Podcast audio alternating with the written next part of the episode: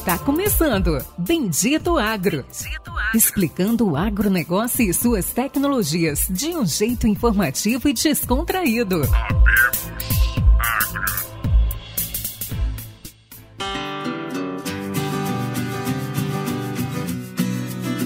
Olá a todos nossos amigos e ouvintes. Está começando agora mais um episódio do Bendito Agro, o seu podcast de conhecimento e inovações do agronegócio brasileiro e do mundo. Até me enrolei aí para falar agronegócio aí, desculpa todo mundo, quebrando o gelo.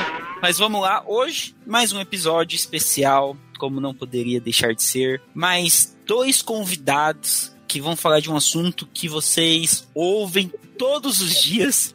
Vocês estão vendo em todas as capas de revistas aí do Globo Rural, da Rural não sei que lá, da, de Globo Rural das 8 horas da manhã, da Cultivar, é, do Canal Rural, então, da Terra Viva.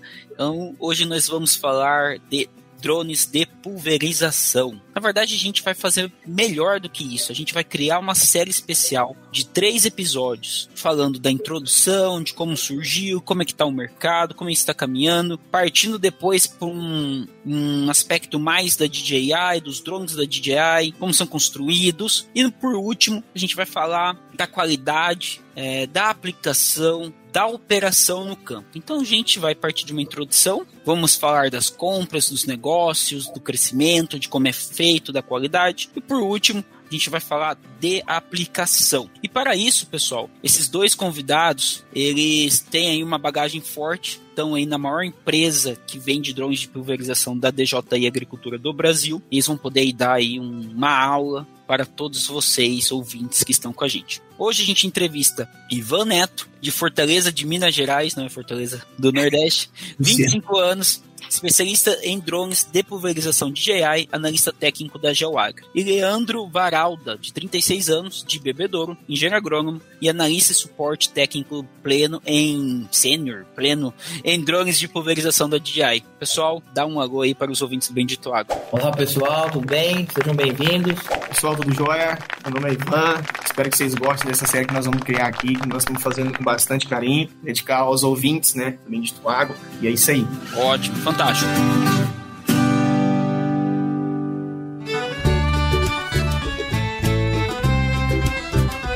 Vamos lá. Primeiro, Ivan, o Leandro, vocês podem explicar o que é a Geoagri? Que empresa que é essa, Geoagri? Eu acho que a maioria dos nossos ouvintes já devem ter ouvido falar de alguma forma da Geoagri, mas seria legal vocês explicarem quem é a Geoagri e como ela chegou no mercado de drones de pulverização. Cara, a Geoagri sempre foi focada no mercado agro, né? É, não é à toa que tem mais de 23 anos de mercado aí trabalhando somente com agricultura de precisão. Então a gente vê que não estamos para brincadeira, a gente trabalha com marcas renomadas, marcas que não te deixam na mão, né? Falando de drone em específico. É, a Geoagri começou, cara, assim, com um portfólio forte em Trimble, né? É, que são equipamentos para plantio, enfim, para georreferenciamento, tal, GPS, piloto automático. Segundo fornecedor, né, tornou a Geoagri o que é hoje também, é a SenseFly. A SenseFly a gente está fazendo, fazendo um trabalho muito legal também na parte de, de drones de asa fixa, tá? Que são os IBIs. A gente tem vários modelos, né? A gente consegue fazer um monitoramento de pragas, enfim. É, toda a parte de imageamento, processamento de imagem, a gente consegue atender esse público, soluções plantio também, enfim. Um outro fornecedor muito bom, né, que eu sou suspeito de falar, que é o da DJI, né, DJI é a agricultura, né, agriculture, então, enfim, é, a gente está entrando nesse mercado muito forte, a gente não veio para brincar realmente, o que a gente vê, né, cara, ah, alguns vão dizer, pô, mas tô vendo esse drone no Magazine Luiza. Ah, mas e aí? Como é que tá esse mercado? Não, relaxa, nós estamos só começando. nós estamos só começando. Enfim, é, eu e o Varado, nós estamos no setor aqui, desde a da pré até a pós-venda, tá? A gente consegue ter o contato com o cliente aí, a gente tem muito, bastante feedback para eles. E a gente está sentindo que a Geoc está se encaixando muito bem nesse mercado. Por que, que eu digo isso? Querendo ou não, mais de 23 anos de mercado, a gente tem um portfólio, a gente tem a confiança, a gente tem, a gente sabe como que a gente está trabalhando. Então, acho que isso é um ponto interessante, tá? E espero Espero que a Geoagra agora, o foco dela seja apenas de pulverização, que abandone todos esses outros fornecedores. Não, brincadeira, gente, mas é Pessoal a tendência. Vocês estão vendo aí, hein, cara. Que eu É a isso, tendência. não. Pessoal da Trimble, hein? O pessoal tá de olho. É, o pessoal da Trimba, acho que Pessoal da eles, Trimble, Sensifly. gente, não leva pro lado pessoal, tá? É só um, assim, é só um pequeno detalhe que eu acho que agrega. Todos Exato, agregam, Com né? certeza. Isso é porque o cara só mexe com, com drone. Quero ver se ele só mexesse com venda de sinal RTX pra ver se ele não ia estar feliz. Melhor, melhor negócio que existe. Pessoal, vamos lá, né? Estamos fazendo uma série especial. A gente tem um motivo de fazer essa série especial. O Bendito Agro ele tá, ele se tornou um parceiro da Geoagri, onde a gente tem como função principal levar conhecimento, levar técnica, ajudar na implementação no campo, levar realmente como, como ter lucro, o porquê, como funciona. Entendeu? Então essa vai ser a função do Bendito Agro. É, a gente vai ser um parceiro, a gente vai vender, vai fazer intermediação, vai fazer um agenciamento da Geoagro aqui com vocês, com os nossos ouvintes no Mato Grosso. Mas a ideia é, no final do dia, levar conhecimento, realmente trazer lucratividade nesse mercado. E aí eu quero ouvir de vocês como surgiu? Quando vocês venderam o primeiro, do, primeiro drone? E você, Ivan, eu sei que você já trabalhou com isso antes. Quando que realmente começaram as pulverizações de drone no Brasil? No Brasil, uma história assim, não vou falar que ele começou tarde, né? Mas a gente tem drones aí já há mais de cinco anos de pulverização. É, não especificamente de AI, mas a gente tem outras marcas que entraram no mercado, né? E o pessoal começou a enxergar, né? A partir do momento que o produtor tem uma dificuldade, ele vai tentar solucionar aquele problema. Né? Não é à toa que a, que a Geoagri trabalha com soluções de agricultura. Então, os drones, eu não, não me recordo marcas agora, até porque vieram vários, né? Tudo aqueles Xing Lan Ying, e aí a partida acho que iniciou realmente em 2017, acho que começou a o pessoal acreditar um pouco, né, no em drone de pulverização, antes era só protótipo, né, ninguém dava bola para os protótipos, falava que não funcionava, pô. aquela forte resistência, né, para tecnologia, para algo novo, para algo que vai mudar, revolucionar. Isso é, é até um hábito de cultura do pessoal. É, a partir daí, cara, a DJI começou com alguns protótipos, né? Vou, vou, falar assim também, né? Porque todos começam, né? todos dão um pontapé. É, começou com, com MG1 no Brasil, tá? Tô falando do MG1, não MG1P. Né? O pessoal às vezes confunde. Cara, o MG1 só fazia ponta B. Algo hoje na pulverização com drones que é arcaico. Hoje a gente não utiliza muito isso, porque nós não temos talhões é, grande parte do nosso, nosso cenário brasileiro, a gente, não tem, a gente não tem um cenário totalmente formal, né? São áreas irregulares, curvas, enfim. Não dá para trabalhar muito bem com esse ponta B. Aí começou com esse MG1, cara. Então, é, grande parte da, do, do pessoal aí que tentou trazer teve uma grande resistência né? Eu vou falar, algumas empresas aí que tentaram trazer o DJI no começo, teve bastante resistência. E acabava que a falta de informação também deixava o pessoal é, um pouco para baixo, né?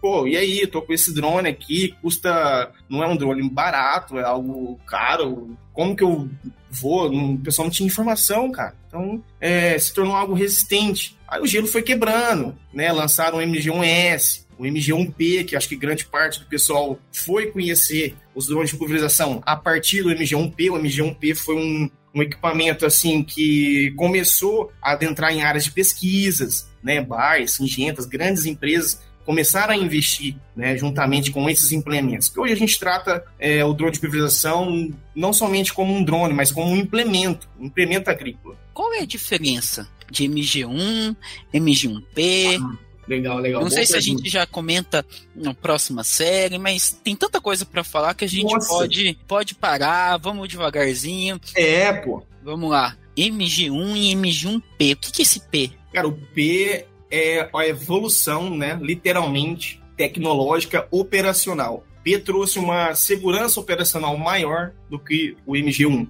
em resumo. E mais tecnologias e mais é, opções para você trabalhar no campo. E, e a partir, jun, juntamente com o MG1P, foi lançado também o MG1P RTK, isso é interessante. E poucas pessoas sabiam que existiam, que o MG1P possuía essa tecnologia, essa tecnologia RTK. grande parte focou apenas no MG1P. Então, assim, a gente trouxe um equipamento com precisão, cara, cirúrgica. Isso é interessante. Imagina em 2017 você ter um equipamento que voa, que faz aplicação de forma precisa. Aí que o pessoal duvidou mais ainda, né? Mas essa é a grande diferença, tá? Segurança operacional e recursos tecnológicos para aplicação. Perfeito. Então, basicamente, foi ali a inserção do RTK na hora da precisão da aplicação. Justamente. Então é. vamos continuar com a história. Aqui eu tô olhando que é o próximo é o MG1 PI par, não, daí o par é o outro, daí o T35, o T20, daí já começa um pouco do que a gente tem hoje, né? É, justamente, aí a realidade já, já muda, muda o modelo, muda totalmente a linha, né? Estrutura. Estrutura, tecnologia de aplicação, de bico único passa para bico duplo, a gente, enfim, aí já entra um detalhe que nós vamos comentar na, na próxima, nos próximas, nas próximas séries, né? Mas beleza. Em 2018 lançaram o T16, né, seguindo a, a, linha. A partir daí, do T16 o pessoal já tem mais contato, o T16, o T20. Hoje a gente trabalha com o T30 e T10, já com prospecção para 2023 aí, talvez, talvez, gente. No final desse ano a gente deve ter o T40 ou o T20P. Mas... Talvez, talvez. Esse é o, talvez. Esse é o, esse é o que suspense. esperando. Esse aí é o, é o suspense, né? É, não vou, não vou dar, não vou dar spoiler, não, mas. Mas depois vai começar a ligar, quero um, vamos reservando, vamos reservando. É, não, nada que a pré-venda possa Mas tá certo. Pode continuar, Ivan. Cara, é, enfim, a gente teve uma evolução gigantesca em tecnologia segurança operacional, né? O pessoal investiram muito nisso, em qualidade de radar, pensaram em todos os recursos de segurança possíveis uma duplicidade de segurança foi inserida nessa linha do tempo. É isso que eu brinco com o pessoal. Hoje eu tenho confiança de trabalhar com, com esses equipamentos. Porque eu, eu deslizo um botão, o drone faz, cara, sozinho. Lógico, mediante a realidades. Mas é, lá em 2017, 2016, não era só isso, cara. Você tinha uma puta defasagem de sinal, desculpa a palavra aí, mas é, você não tinha uma precisão legal, cara. Você trabalhava com equipamento ali, você colocava para aplicar naquele lugar, ele dava aquela, aquele, desloca, aquele deslocamento de GPS, né? O pessoal entende bem disso aí. E aí começava fora do, do alvo. Então, assim, é, pra gente aprender essas artimanhas, tentar corrigir, como pensar isso, Pérez foi cara, foi punk, porque não é, não é à toa que a gente tem poucos pilotos disponíveis para a demanda que a gente tem hoje no Brasil. O pessoal não, não se adaptava muito bem. Diferentemente de hoje, cara. Hoje a gente desliza um botão, o bicho vai. Isso é não, sensacional, fantástico. cara. Fantástico. É muito intuitivo. Fantástico. Até puxando para você, Ivan, você foi piloto de drone também, não foi? Sim, sim. Opa. Se você puder contar um pouco dessa história aí, já que você já está comentando, o que, que mudou de quando você era piloto, o que, que você pilotava, a tecnologia daquela época, a tecnologia que nós temos hoje, seria bem interessante. Eu comecei no, eu comecei um pouco tarde, né, vamos falar assim, né? comecei já no, no MG1P e já tinha inserção de RTK. É, mesmo assim a gente tinha dificuldade, porque naquela época, quando eu comecei, cara, tinha um, uma pecinha em cima ali do drone que eu não sabia o que que era na parte superior dele, uma anteninha preta. Falei, cara, que negócio chamava atenção. Falei, que negócio que é esse? Esse drone tem um negócio diferente, porque o MG1P normal não tinha essa, coisa. Eles acho que mudaram as, as antenas, né? Aí passaram-se dois anos que eu fui descobrir que aquilo era um RTK, uma antena RTK. Cara, na hora que eu descobri isso aí, eu fiquei de cara, porque assim, eles mudam de tecnologia muito rápido, muito rápido. E de uma forma muito assim, é, que te deixa confiante, te deixa confiante, te traz segurança. E na época a gente andava nas áreas, percorria as áreas a pé. A gente utilizava cavalo, a gente utilizava moto, o recurso que o cara da fazenda tinha. É, nem sempre as áreas eram acessíveis, então a gente trabalhava com, com uma distância considerável da área de interesse. É, cheguei a trabalhar cerca aí de, vamos falar, de até 60 metros de distância da área de interesse. Então o drone percorria uma distância é, sem aplicar ali somente para adentrar a área. E a gente não tinha uma tecnologia, a gente não conseguia integrar uma tecnologia de mapeamento de forma segura ainda naquela época. Hoje a gente tem mais recursos. Cara, assim, ó, o, a, o pessoal que trabalhou com MG1P, eles são excelentes pilotos. Isso eu falo com propriedade. Porque para você criar uma malícia, criar uma dinâmica de campo, montar a sua estrutura para trabalhar com esse drone em vista, da tec... em vista da tecnologia que você tem hoje, putz, é uma página virada, literalmente. É, literalmente. Hoje eu tenho muito mais confiança de trabalhar com o T10 ou T30 do que com o MG1P lá. Então, assim, cara, era sol e chuva. Caiu muito drone. Caiu muito drone. Ah. E onde você trabalhava? Qual era a tecnologia? Vamos dizer assim, não é bem a tecnologia. Uhum. Qual era o objetivo desse drone na época? Você trabalhava numa usina de cana? É, como começou né, o objetivo do drone na época? Cara, na época, assim, a gente, a gente tentava, além de fazer a aplicação para o produtor, a gente tentava vender a ideia da compra, da aquisição para ele também. Porque a gente não dava conta de atender toda a demanda. Eu estava fazendo uma área aqui, a minha agenda no outro dia eu já tinha que estar no outro cara lá.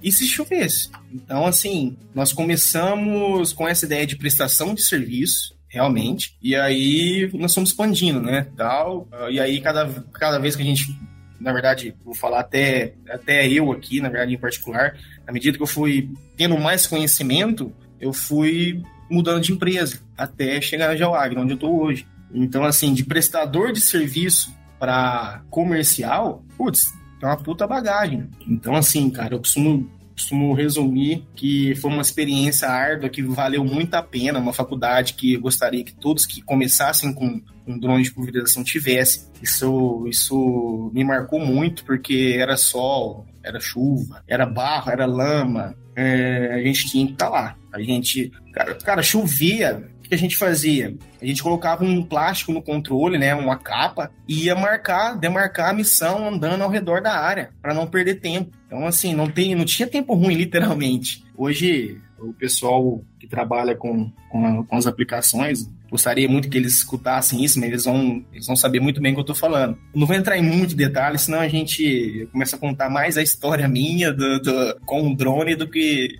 do que o, do que o nosso objetivo aqui hoje, né? De apresentação, enfim. É interessante, né?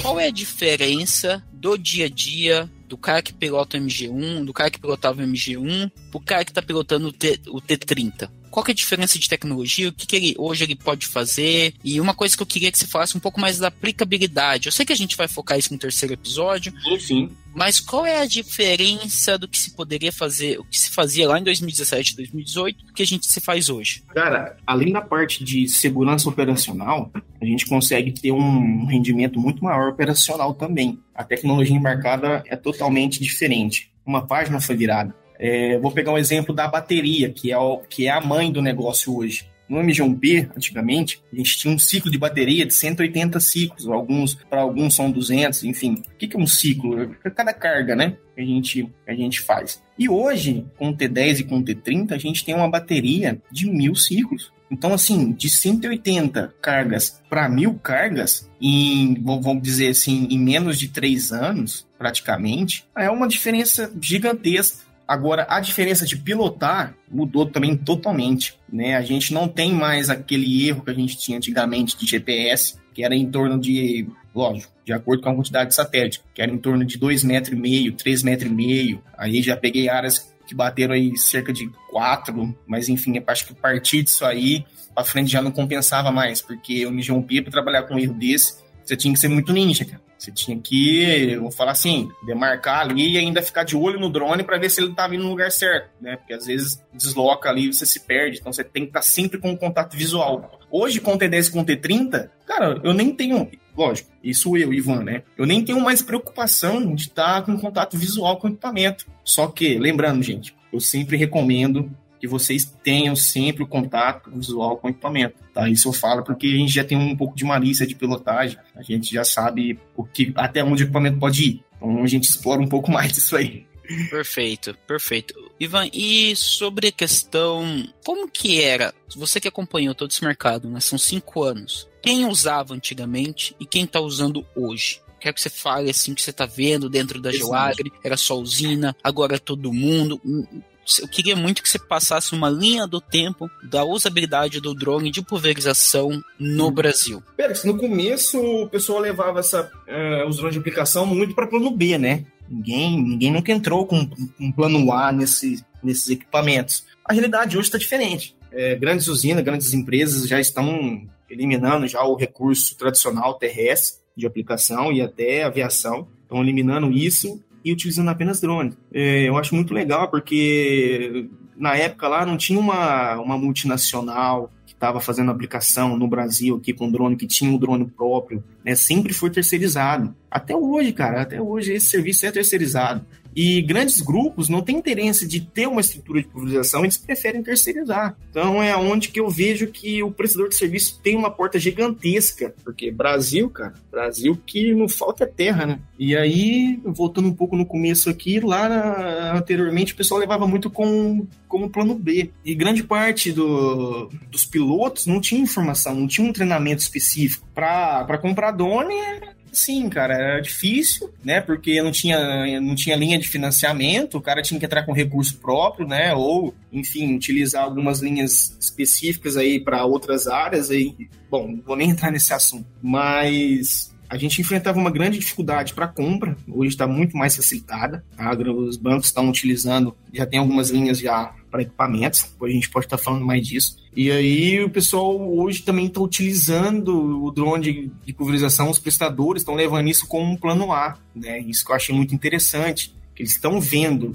que o drone está abrindo, não tem como voltar atrás, cara. Está abrindo portas e é um caminho sem volta. É isso que eu acho legal. É isso que eu acho legal. É um incentivo Muita gente pergunta, pô, cara, por que, que você não tem a sua empresa, pá, de prestação de serviço, enfim? Falei, cara, minha realidade é outra, minha realidade já foi essa de prestação de serviço. Hoje meu foco está em outro, outra aba, né, digamos assim. E, cara, eu amo ajudar o prestador de serviço, porque é com ele que eu aprendo. É através dele que a gente tem o cenário real do que está acontecendo lá fora. Então, assim, usinas multinacionais, eles estão terceirizando. É onde eu vejo que a oportunidade do prestador de serviço entrar, né, para ganhar dinheiro, para tornar isso, para fazer esse seu plano A, está cada vez maior. Está cada vez, putz, está tá muito, tem nem palavras, cara. Tem nem palavras para isso. Tá sensacional. Fantástico. Inclusive, a gente tem muitos clientes, tá? É, só puxando um gancho aí. A gente tem bastante cliente. A gente tem algumas usinas aí que estão com uma pequena frota de equipamento por perder né, nas safras anteriores o time de aplicação. Eles ficavam dependentes, dependente aí de, de aviões, de, de recursos tradicionais. E aí resolveram terceirizar né? O pessoal foi, prestou o serviço, o contrato venceu, aí eles decidiram comprar um equipamento para eles, só que mesmo assim eles não dão conta. E a, o que, que eles fazem? Eles terceirizam ainda algumas áreas e fazem outras áreas vamos pegar um pouquinho mais aí, avançando esse mundo, né? O que, que é, quem é a Geoagri? Quem é DJ Agricultura nesse mundo hoje no Brasil? Vocês são os distribuidores oficiais, o dealer oficial. Hoje eu, como Bendito, estou tentando implementar com um pouco de mais força a pulverização de drones aqui no Mato Grosso. Mas que que você pudesse dar um, cara, dá, dá uma introdução desse mercado, de como tá vindo, como tá crescendo, como que vocês estão se posicionando neste mercado. Legal, legal. Ótima pergunta. É, a, a Geoagri no começo, na relação, né, é, no começo aí do contrato, né, na, com a DJI, é, a gente, eles, eles pedem uma, uma, uma, uma compra mínima, né? Então a gente tem que manter essa compra mínima sempre. Aí a Georgia pensava, pô, cara, como é que eu vou desovar isso aqui, né? Como é que eu vou vender isso aqui? Eu tenho que ter uma quantidade X por mês, cara. Tem que ter uma... Então ficou naquele, cara, e agora? Para quem que eu vou vender? Aí montamos um plano de ação. Beleza. É, é, é onde a gente conseguiu chegar no Bendito Agro. É, o contrato hoje nosso é um contrato pesado, a gente tem, graças a Deus, a gente está vendendo bastante. Né? Tá, tá, nós estamos numa média aí de 30 a 40 drones por mês, T10 e T30, tá? Então está crescendo bastante. Nós estamos abrindo revenda, inclusive. A gente é um forte parceiro nosso que está acreditando no mercado, né? Que está trazendo essa novidade, inclusive para uma área muito interessante que é o Mato Grosso, conforme estado, né? E, e nós estamos cada vez crescendo o nosso portfólio, trazendo mais equipamentos, acreditando na evolução, que a gente sabe que é uma marca que a gente pode confiar, confiar tanto da parte operacional quanto da parte comercial. O drone sozinho se vende, cara. Ele se vende na hora que o produtor vê que aquilo está acontecendo e tem um resultado, melhor ainda. Não, fantástico, é verdade. É, o, o, E eu, um dos primeiros passos que a gente vai conversar na terceira, terceira gravação, vou tentar buscar um especialista em, pulverização e fungicida no milho, é como a gente tem uma oportunidade gigantesca de fazer o fungicida no milho no estágio quando ele já pendoou, ou quando ele está no reprodutivo. E ali eu vejo, eu tenho, né, ali, até o, o Ivan brinca quando vai sair o T40. É, eu acredito que com a saída do T40 a gente tem a oportunidade que cada produtor, cada agricultor que plante aí entre 400 até 2 mil hectares de milho, ele vai ter o próprio drone de pulverização no milho. Então vejo isso, acho que vai ser algo que vai ser é, comum no estado do Mato Grosso. Sim, sim, acho que a sua ideia é muito, muito legal, cara. A gente tem outras realidades aí, Mato Grosso, Goiás, são áreas consideráveis, né? A nossa região aqui, a gente tem áreas um pouco menores. Inclusive, Geoab é situada aqui na região de Ribeirão Preto, né? É, DD16. Nós temos é, muitas usinas ao redor aqui. Então, grande parte delas já estão aderindo ao equipamento. Que, bom, é uma região de cana, né? É, diferentemente do pessoal aí no Mato Grosso, Goiás, que o forte é grãos, não é isso? Exato. Mas assim, é igual a ideia, né? E é voltando um pouco do, da essência do, do Bendito Agro como é, um podcast, a gente, como uma empresa, como uma revenda agro-digital, a gente levar o conhecimento uhum. para esses clientes e ver como realmente impacta. Entendo que o drone hoje está, extrema, está muito difundido na cana-de-açúcar e a gente sim. tem que levar ele para os grãos. Ivan, a gente está aqui chegando, já deu uns 30, mais de 30 minutos. Eu queria que o Leandro falasse um pouco, se pudesse contar um pouco aí, ah, do, um pouco dos, da sua história, como que você está vendo né, o crescimento dos, da pulverização de drone, tá vindo drones maiores. Queria que você comentasse um pouco também ah, aqui nesse episódio. É, o, o, drone, né, ele tem, nos últimos três anos aí, ele tem tido um crescimento aí exponencial enorme, né? O Brasil hoje é o maior polo fora da China aí que conta com drone de pulverização, né? Só o ano passado, em 2021, a ANAC teve um crescimento de registro de aeronaves em 11%. O estado de Minas Gerais foi o, o que bateu o recorde no Brasil, né? 18% a mais em relação ao ano de 2020 juntou, calhou a pandemia, né? Creio eu que a pandemia deu um deu uma força aí para a questão do drone, porque o, o produtor em si contratar, contratou o serviço, porque o, não estava recebendo muitas pessoas né, no, no dia a dia por conta do Covid. Então a equipe do drone era um, duas pessoas. Então ele contratava o drone e viu que, que teve, que obteve resultado, né? Minas Gerais, a procura por drones aqui pela Geoagro tem sido muito forte, porque são áreas de relevo acentuado, né, morros, montanhas. Então o pessoal do café tem é, investido nessa tecnologia. E os cereais também tá vindo, tá vindo forte. Principalmente o pessoal que trabalha com pivô em Passa, na região de Passa, onde, perto onde o Ivan nasceu aí, tem bastante áreas de pivô aí com alta tecnologia, né, que são pivô de milho semente. Então, faz jus a aderir a essa tecnologia com drone para evitar o quê? Amassamento. Evita perda, né, né? De produto por amassamento. Só para você ter uma ideia aí, milho chega a perder quatro sacas. Então, se a gente colocar quatro sacas de milho em pivô de alta tecnologia que é para semente, é um valor agregado altíssimo, né? Então o pessoal tem vindo, tem vindo forte com essa questão do drone. Então o Brasil hoje é o maior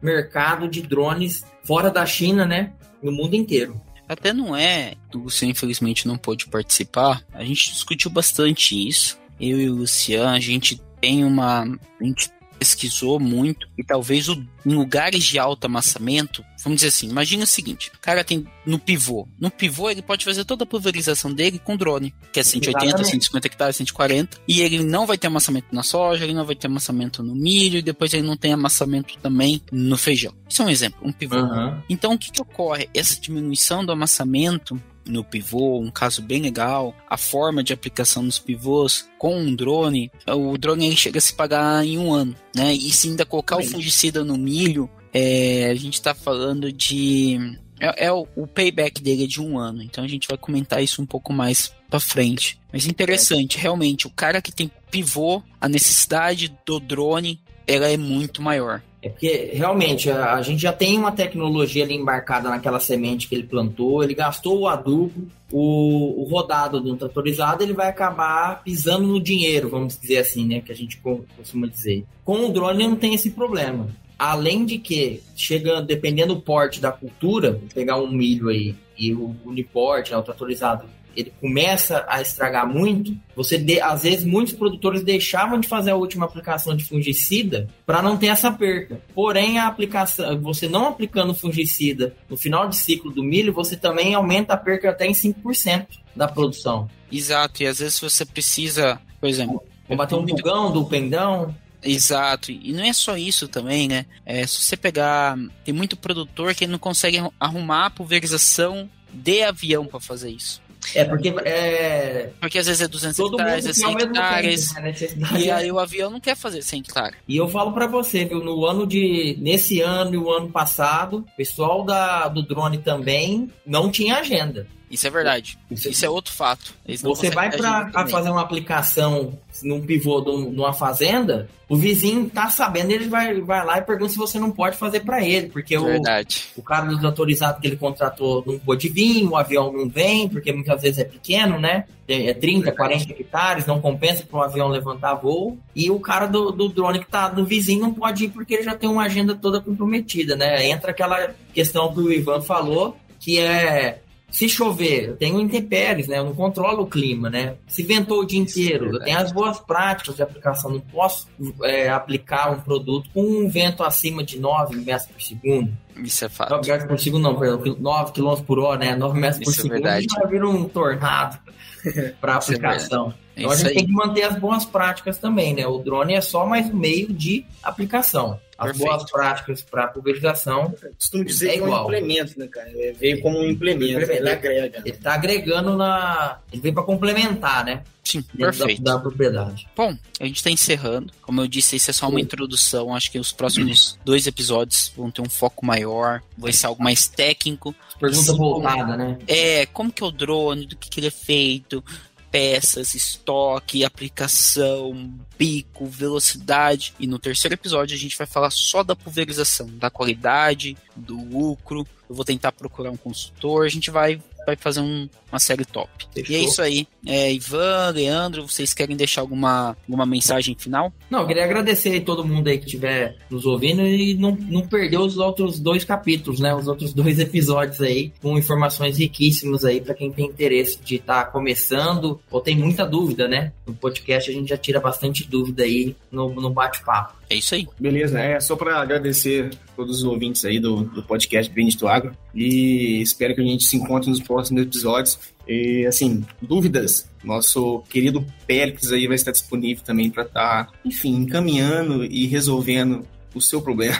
É isso aí. Obrigado a todos, obrigado a todos os ouvintes e até o próximo episódio. Valeu, um abraço.